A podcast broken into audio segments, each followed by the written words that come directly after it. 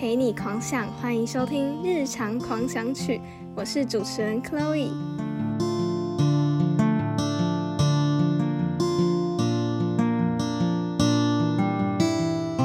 Hello，大家，今天要来分享的是报复性熬夜这件事。就是呢，因为我最近放暑假了，然后又都待在家，我的作息就一天比一天乱。我本来应该算是一个蛮早睡的人，就是我平常如果隔天要上课的话，我通常十一点多或是十二点就会去睡觉了。但是我最近就是常常不小心睡到中午过后。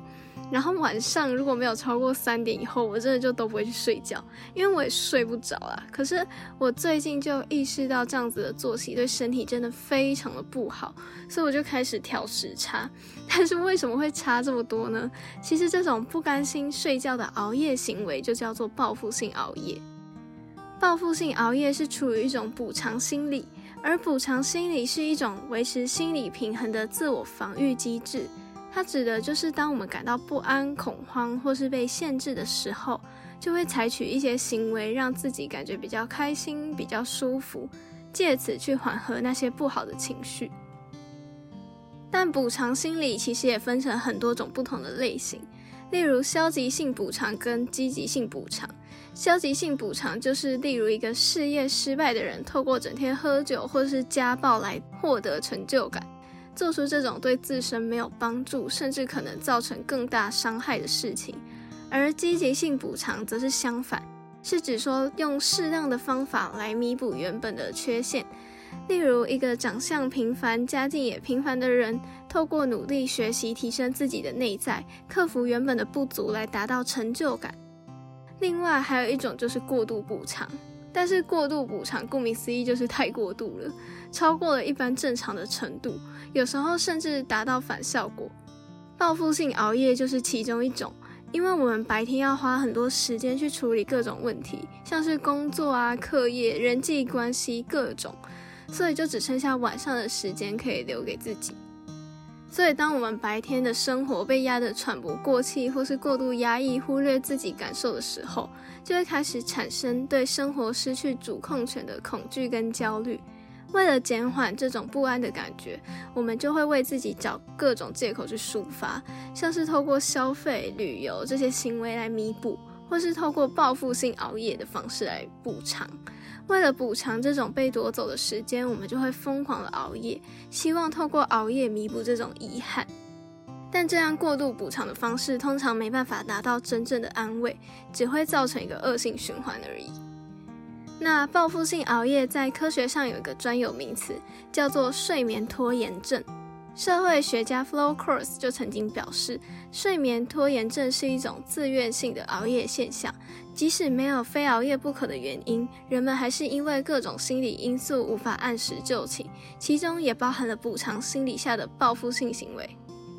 其实熬夜对身体不好这件事情大家都知道，但是为什么不管怎样还是想要熬夜呢？就是舍不得结束这一天，然后总是想着再一下下就好了，再看一集就好了的这种想法，然后不断的拖延睡觉时间。那我这里就有收集到几个方法可以帮助改善这个行为。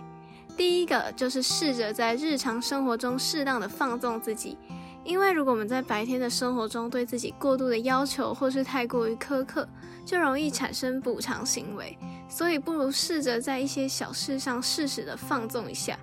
比如说休息时间看个剧放松，或是下班后去吃个下午茶，去逛街舒缓一下自己的心情，透过这些事情来取得夜晚心理上的平衡。第二个就是偷偷做点公司或是学校不允许的事情，被控制感会直接影响幸福感，所以当我们感觉自己不能控制自己的生活的时候，就会变得非常的消极，想要补偿的冲动也会更强烈。这边指的不允许的事情，不是去做什么很严重大违规的事情，是那种一点点不符合规定但是又无伤大雅的事，像是上课偷偷吃一点零食啊这种事情。因为这种你主动去做的一些行为，会让你觉得可以控制自己的生活，补偿心也会少一些。第三个，给自己一段独处的时间。我们都需要一段跟自己相处、独处的时间，所以可以试试看忙里偷闲，像是中午自己一个人去外面安静的吃个饭啊，或是去散步，给自己一段不受干扰、彻底放空的时间。第四个，提前准备上床睡觉。提早准备洗澡会让你少了一点点时间压力，把时间往前移，然后在睡前减少划手机，改成看书或是听一些放松的音乐，这样也可以让我们的身体准备好去睡觉。另外，睡前的光线也很重要，可以把光线调暗，帮助我们的大脑分泌更多的褪黑激素，准备睡觉，这样也会更好入眠。那讲了这么多，不知道大家有没有对报复性熬夜有更多的了解了？我自己试下来，觉得提早准备睡觉这个方法对我来说最有用。另外，还有在睡前可能一两个小时，我就不会再去看剧或是玩游戏了，不然就会想说再看一下，然后再看一点点就好了，然后就停不下来。所以对我来说，我觉得睡前不要去看那些诱惑性很高的东西，就蛮有用的。提早准备也可以让自己的身体意识到该去休息了。那以上就是我自己的一些小经验，这集就讲到这里喽。喜欢的话记得订阅我，也欢迎留言告诉我你们对于报复性熬夜的看法。另外，在这边小小宣传一下，我们的粉砖已经开始了，喜欢的朋友可以在 Facebook 或是 Instagram 上搜寻“日常狂想曲”，并且按下追踪。最后，谢谢你们的收听，那我们就下次再见，拜拜。